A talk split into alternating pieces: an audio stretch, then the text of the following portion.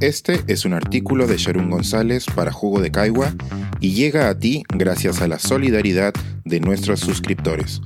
Si aún no estás suscrito, puedes hacerlo en www.jugodecaigua.pe. ¿Puede un Estado ser feminista? 10 recomendaciones para un Estado en clave de derechos humanos y feminista. A inicios del siglo XX, Max Weber propuso entender al Estado como una comunidad humana reclama con éxito el monopolio del uso legítimo de la violencia física en un determinado territorio. Esta es una definición ampliamente aceptada en las ciencias políticas y se estudia junto a las de otros pensadores que, antes que él, plantearon otras formas de ver la naturaleza del Estado. Rousseau, Montesquieu, Diderot, Voltaire, Adam Smith, David Ricardo, Malthus, John Locke son algunos de ellos. Frente a esta corriente masculina de pensamiento, ¿Es posible pensar al Estado y su función en clave feminista? La Comisión Interamericana de Mujeres de la Organización de los Estados Americanos presentó el martes un decálogo para un Estado en clave de derechos humanos y feminista.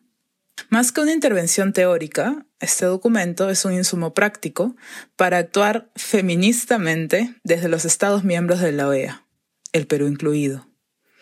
Aquí les comparto algunos de los 10 principios que los estados pueden aprender del feminismo.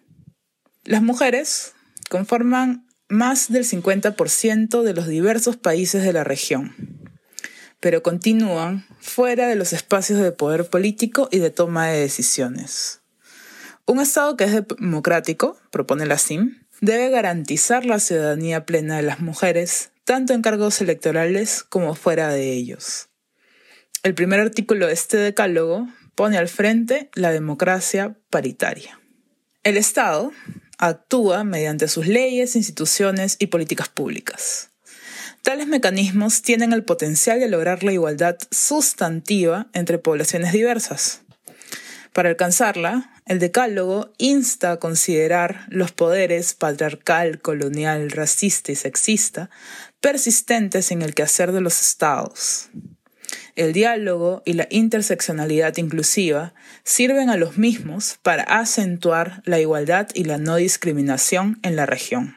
Cómo acercar el Estado a la ciudadanía es un reto constante para lograr institucionalidad. Con una perspectiva feminista, se entiende la importancia de recuperar el protagonismo del tejido comunitario en los territorios.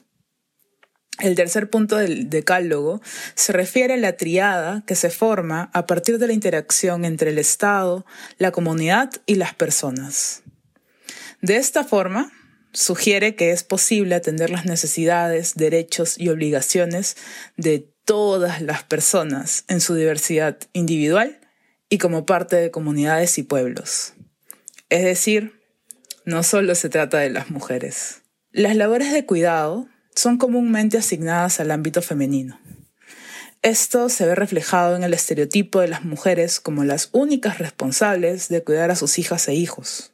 Hay otras formas de entender el cuidado, y un Estado en clave feminista lo concibe en tres ámbitos.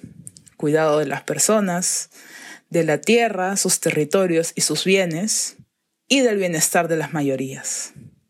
La ética del cuidado es un concepto conocido en el ámbito feminista, y este decálogo invita a los estados a incorporarlo como políticas que velen por las personas.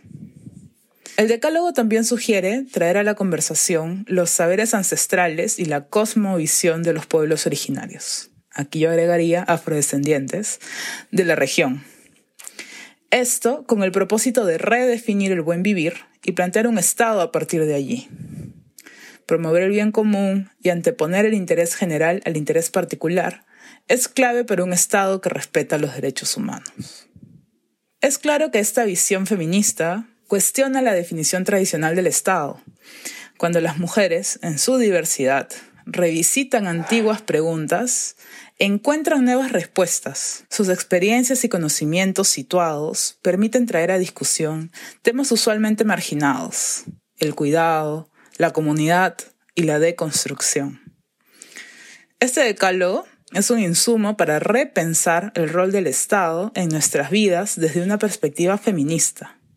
¿En qué otros decálogos podemos pensar para acercarnos al Estado que queremos? Este es un artículo de Sharon González para Jugo de Caigua y llega a ti gracias a la solidaridad de nuestros suscriptores. Si aún no estás suscrito, puedes hacerlo en www.jugodecaigua.pe.